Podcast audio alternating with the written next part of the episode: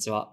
風のバイトの夜夜中サリトテと、ブックブック、こんにちはというポッドキャストの編集をしています。山本リオと申します。はい。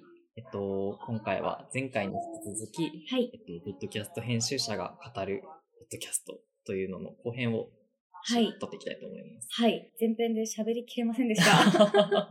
すごい、やっぱり出てきますね。どんどんどんどんなんか。そうなんです。いや、今日収録に来る電車の中で、はいい、。や、喋りたいことちゃんと考えておこうって思って、箇条書きし始めたら止まらなくなっちゃって、これ絶対ちょっと喋りきれないなって思ってたら、案の定後編に入りました。すごい、そのメモを見せていただいたんですけど、はい iPhone の大きい画面のメモ帳、あの、1画面じゃ収まらない、スクロールできるぐらいあって、本当にめちゃくちゃ頼もしかったです。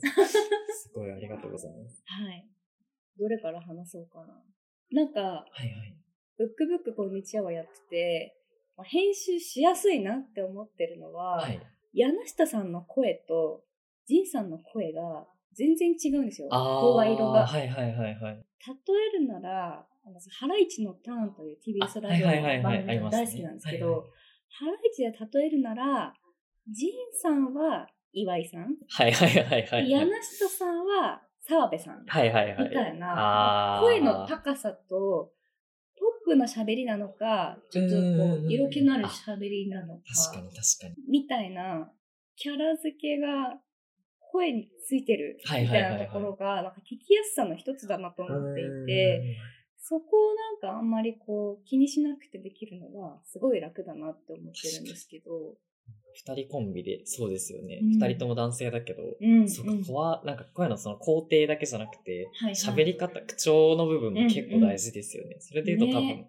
なんかお二人はそれぞれキャラが立ってるというか、なんかはいタタはい。レント感があるというか、それぞれ喋りが確立してるから、はいはいなんか聞いててすぐわかりますよね。うん、うん。うちの編集部も結構まあ男性メンバーが多いので、はいはい風の穴ラジオとかでそれこそ、と友光団子さんっていううん、方と、日向小池さんいるんですけど、うん、うん。お二人結構声の高さとかはまあ似てるんですけど、日向さんは結構声が大きめだったりとか、はいはい。あとまあ、なんとかっすよね、みたいな、はいはいあの砕けた感じの喋り方というか、それがすごい嬉しいんですけど、で団子さんは本当になんかロートーンで落ち着いてて、優しいなんとかだよねっていう感じなので、なんか二人が例えば一緒に喋ってても、はい。結構キャラクター性が本当に真逆だから、うんすごい聞き分けられるっていうのは。なんか声の高さだけじゃないっていうのはありますよね。ありますよね。なんかこれ、ウェブの記事での編集でよくやることとしては、誰が喋ってるかをはいはいはいアイコンでちゃんと毎回見せるとそうでか、すね。そうあとは文字の色変えるとか、うんうんうんうんで結構分けられるのが、ま声はいだ。と分けられないし、そうですね。冒頭で自己紹介してくれた声を一発で覚えて、その記憶でやらなきゃいけないってなるのが難しいなと思って。なんかその私が、あの、まあ、ブックブックではない、はい。あの、ちょっとクローズドな音声コンテンツの編集で入ってるもので、ゲストが4人男性で、ファシリテーターも男性で、ほぼ全員40代の。はいはいはいはいはい。ってなった時に、知り合いでもちょっと、この喋ってる人が誰なのかを特定するの、ちょっと難しいかもしれないなって思って、ちょっとそれ反省だったんですよ。はいはいはいはい。多分、あと5人の声を聞き分けながら聞く。多分ちょっと難しいかもとバ思って。ラバラでも5人は多いですよね。そう。多分普通にインタビュー記事とかの取材で文字起こしするときもちょっと難しくないですか？難しいですよね。なんかすごい多分体力使う。何回も何回も巻き戻して、そうですよね多。分本人に直接確認取ったりとかもしますよね。うんうんインタビューしてきた人。そうなんですよ。それを考えると、例えばゲストが4人なら、ファシリテーターは女性の声にするとか、はいはいはいはいはい。あでもね、聞ける人数3人か、多くて4人が限度かなってちょっと思ってて、それはなんかすごい一個反省点として 思ってたので、はいはいはいその点、こう、レギュラーメンバーの声色が明確に違うっていうのは結構音声コンテンツやる上で、す。ごい大事だと。うん本当になんか僕らはまだしも、その初めて聞く視聴者の人とか絶対わかんなくなりますよねわ。かんなくなると思う。僕らはね、もう一ラジオの編集ですの何回も何回も通して。聞いたりするので、さすがにまあまあ、なんとなく分かってはくるんですけど。そうですよね。なんかそう思って、ちょっとお笑い芸人さんばっかりあげちゃいますけど、はいはいはい。空気階段さんとか、ああ、確かに全然違いますもんね。オードリーさんも、はいはいはいはいはい。あ声だけで うんうんうん。わかるとかはいはいはは結構大事だなってい。。そうですね。芸人さんって結構男性コンビが多い割うん。に、多分うん、デコボココンビというか、キャラクターがね、はいはい。なんか二人とも違う人たちが多いかうんうん。ら、どのラジオも聞きやすいですよね。ね。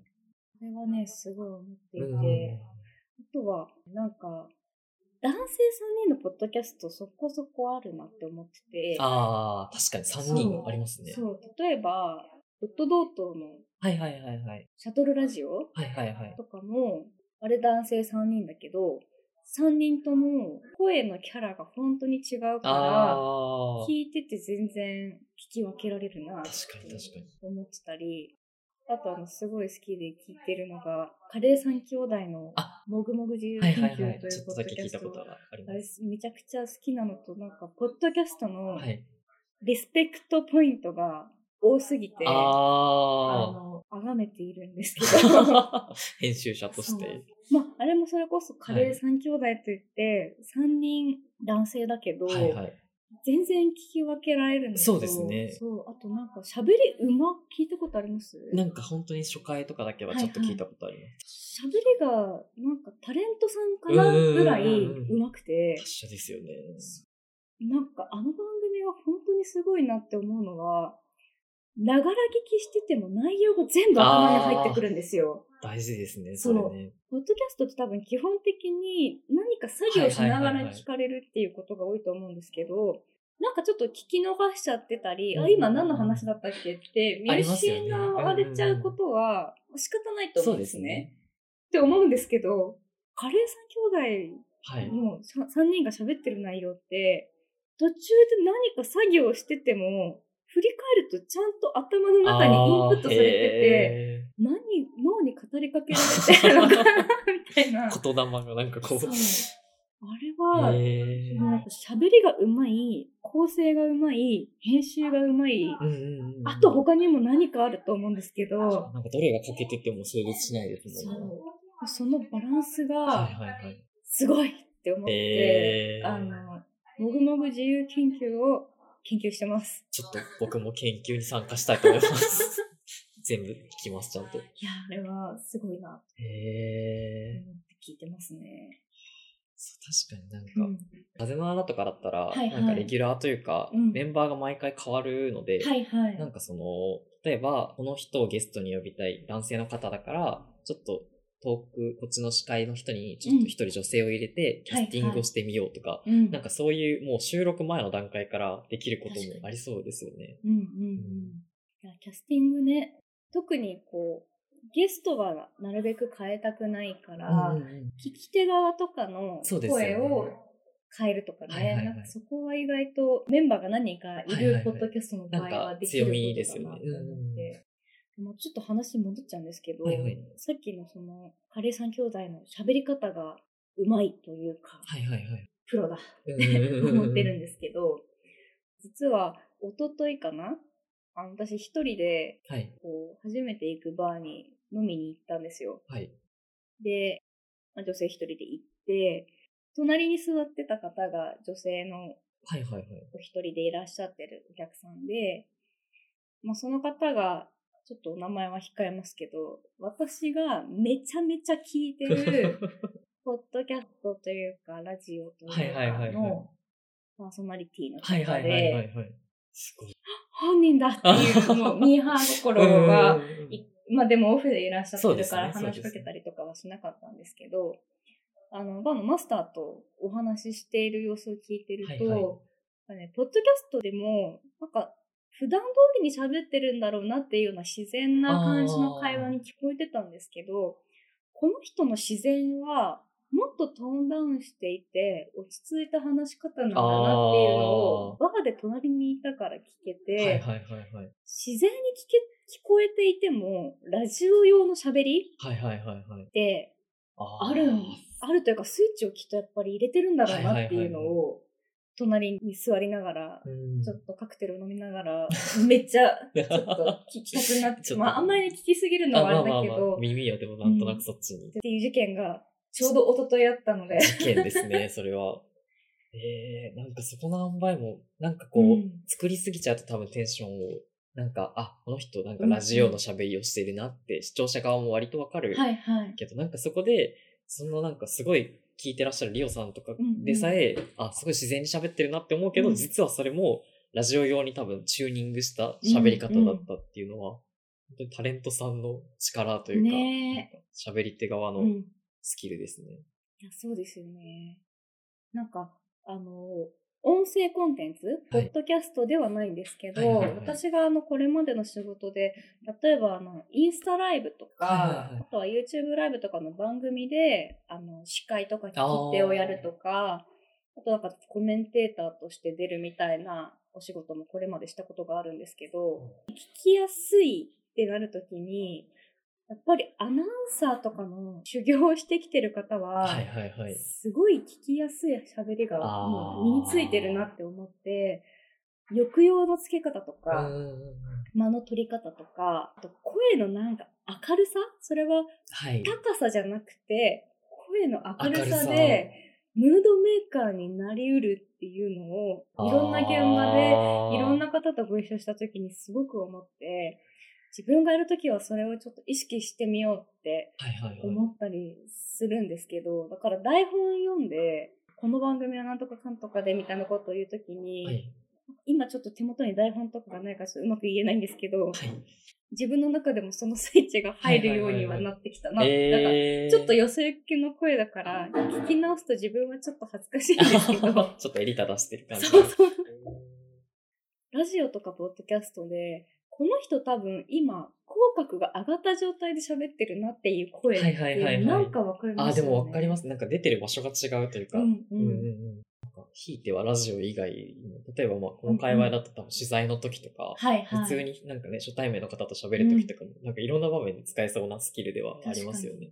これなんか、もう10年以上前に聞いた、はいはいはいしかもちょっと本当かわかんないんですけど、どこだっけな帝国ホテル？はいはいはい、はい。かどこかの電話の受付の方？がコールセンターとまで言わないけど、予約とか受け付けたりする方の電話のこの席に、絶対に鏡が置いてあるんですって。で、なんでかっていうと、ちゃんと笑顔で電話の受け答えができてるかを確認するためって言っていて、でもそのぐらいのグレードのホテルのホスピタリティの人だったら、確かにそれぐらいのことをするんだろうなそうですよね。あり得る話というか、わかりますね。そしてやっぱり口角が上がってる声ってわかあるるんだろうなと思っ。て。あー、なんかそれ、すごい。収録の時鏡置いてもらおうとして 皆さんに。でもそれがうんリモート収録だと絶対全員顔が見えるから、そうですね。鏡代わりになってるのかもっていうのはちょっと思いました。なんか確かに、ズームの時とかって逆にみんな、まあ、多少音質が落ちるとかもあって、はいはいなんか結構聞きやすい喋り方とかうんうんを心がけたりし、なんか自然としますよね。はいはい。うん。なんかラジオ用の喋り方って確かにありますね。ねうえ。多分私今、普段喋るよりも抑揚強めに喋ってる気がしてます。ん僕ももうちょっと普段なんか適当に喋ってるんですけど、これでもかなりラジオっぽくしてる方です。はいはい。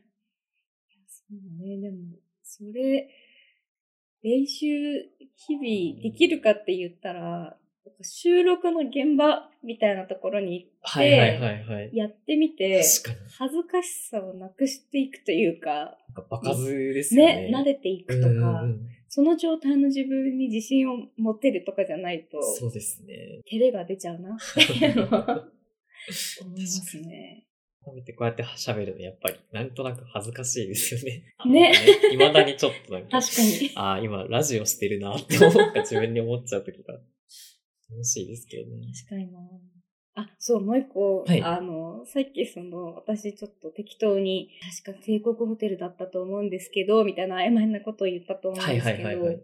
ルックブックこんにちはの、まあ、ディレクターというか、として、収録現場にリモートで立ち会うときに、前回の収録で、あの、このポスキャストも話した、タイムキープを、はい。圧をかけてはい。やっていくっていうのもやるんですけど、同時に意識してるのが、爆速検索スキルというか、爆速検索爆スキル。速です。あの、本のはい。タイトルとか。あ、の、著者さん誰だったっけ？とか、うんうんうんあの映画何だったっけ？みたいなことって出てくるじゃないですか。はいはいはいはい。その時に、話してる本人たち、パーソナリティを多分しゃ調べる余裕はないと思そううんでですね。すね。そこをいかに言い直せるぐらいのタイムラグの間に調べて本当の情報をカンペとして見せられるかほど、なるほど。っていうのを結構意識してやっていて、はいはいはい多分なんですけど、オールナイトニッポンとか、はい。生放送でやってる番組のディレクターさんとかって多分それめっちゃやってるんだろうなと思って、そうですね。曖昧なことを言えないとか、うんうんうん正しい情報に訂正しないといけないとかうんうんうんうんっていうのは、なんか、音声コンテンツならではそうですだなっね。て。生放送とかだと特にそうですし、なんか、後で、その、音源にするとかでも、多うん分、インタビュー記事とかだったら、本の名前と著者とかが間違ってても、はいはい後で、まあ、かパッとそこだけ書き直せばいいけど、はいなんか音ってその、本人が喋ってないと意味がないというか、そうなんで後すよ、ね。から編集ができないですもんね。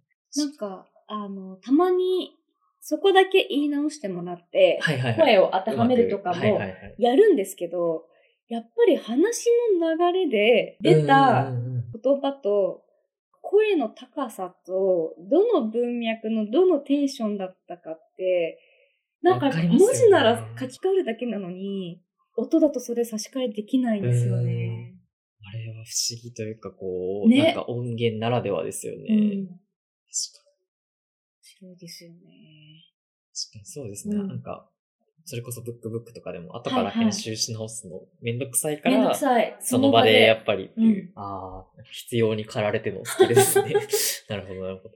でもそれやっておくだけで、うん後で修正するのにかかる時間より、そうですよね。そう、編集時間が短縮されて楽なので、確かに。それ大事ですね。間に合うように調べて出すみたいなのを やってます。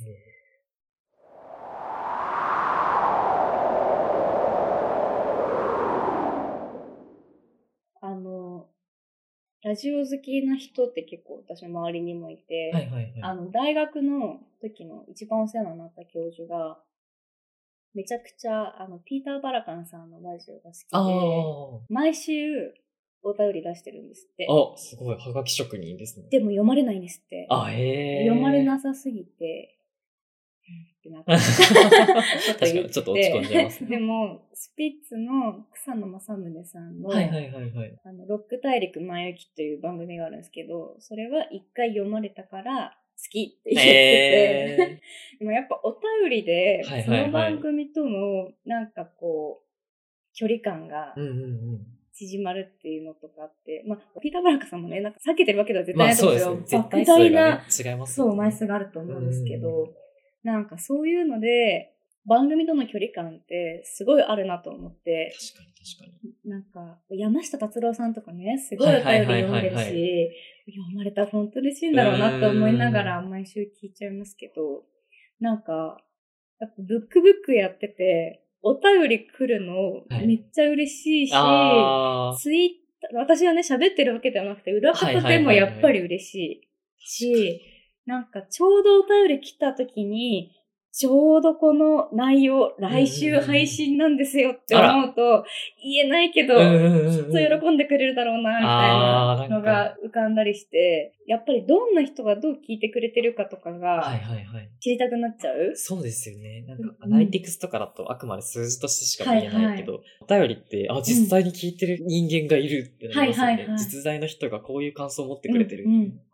風の穴ラジオは、お便りフォームとかが特に設けてなくて、もうまあ、うんもう脳のが勝手に喋ってるんですけど、はいはい。なんかちょっとやっぱりお便りあったら嬉しいですね。ねあと、ツイッターとかでシェアしてくれてる人のコメントとかも、確かに確かに。めっちゃ嬉しい。なんか私もともと前職が、まあ、シンガっていう会社ではいはいはい働いていて、6年ぐらいシンガジョブっていうあの働き方とかについて伝えるメディアで編集もやってたんですけど、はい。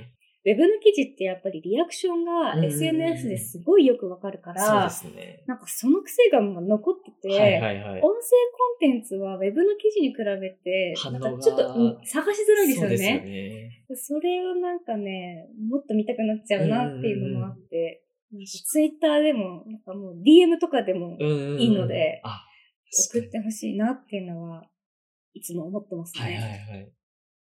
風のラジオもちょっと、お便りフォームと、あと DM もうん。なんか受け付けてみたらどうですかってちょっと言ってみます。言ってみましょう。僕が嬉しいので、やっぱり。あとね、なんかお便りがあると、うんあ、このテーマあでね収録しようっていう、やっぱり、うん、ヒントにもなるし、うんうんうんうんなんか今それこそその、本数が不足してるのも多分、はいはいネタ不足もやっぱりうんラジオのネタって難しいねみたいな話をうん、したりするんで、そこで結構多分視聴者さんがどういうこと聞きたいのかとかがはい直接分かったら、もう一番いいですよね。うんそれ取ったらうん僕らも喋りたいことあるだろうし。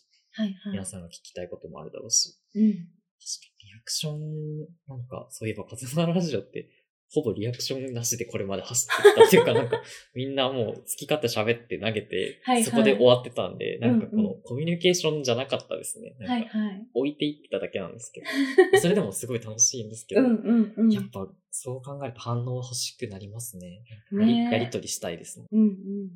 なんかそれこそブックブックは公開収録とかやって、お客さんがこう目の前にいる状態でやって、で、いなんか選書のテーマをその場で募って、なんかすごい前、4月かなに公開収録を札幌のシーソーブックスでやった時は、お客さんがいて、その場で選書してこの。本買えますよって言って、あの終わるみたいそれな。はなんかもう本当に専門知識を持ってる人ならではというか、やっぱ長所を活かしてライブ感を出すっていいですね。ね、でもそれがね、やっぱイベントとして現場で見てた感じと、はいはいはい。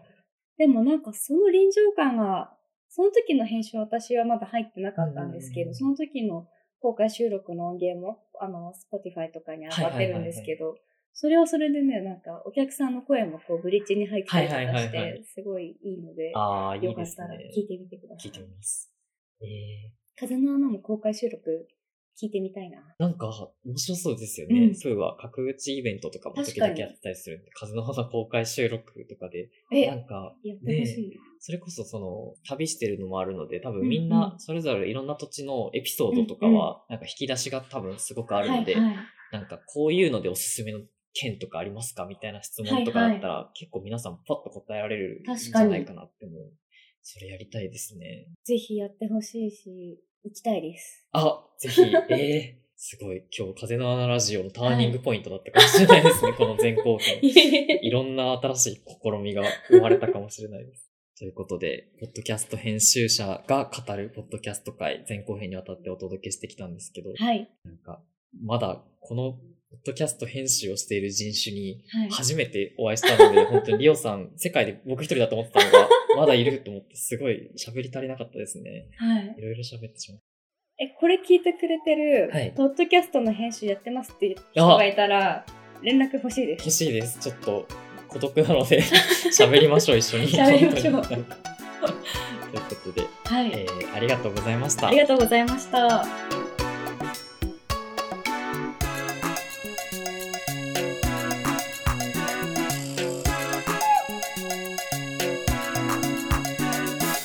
生のわからないを増やす、うん。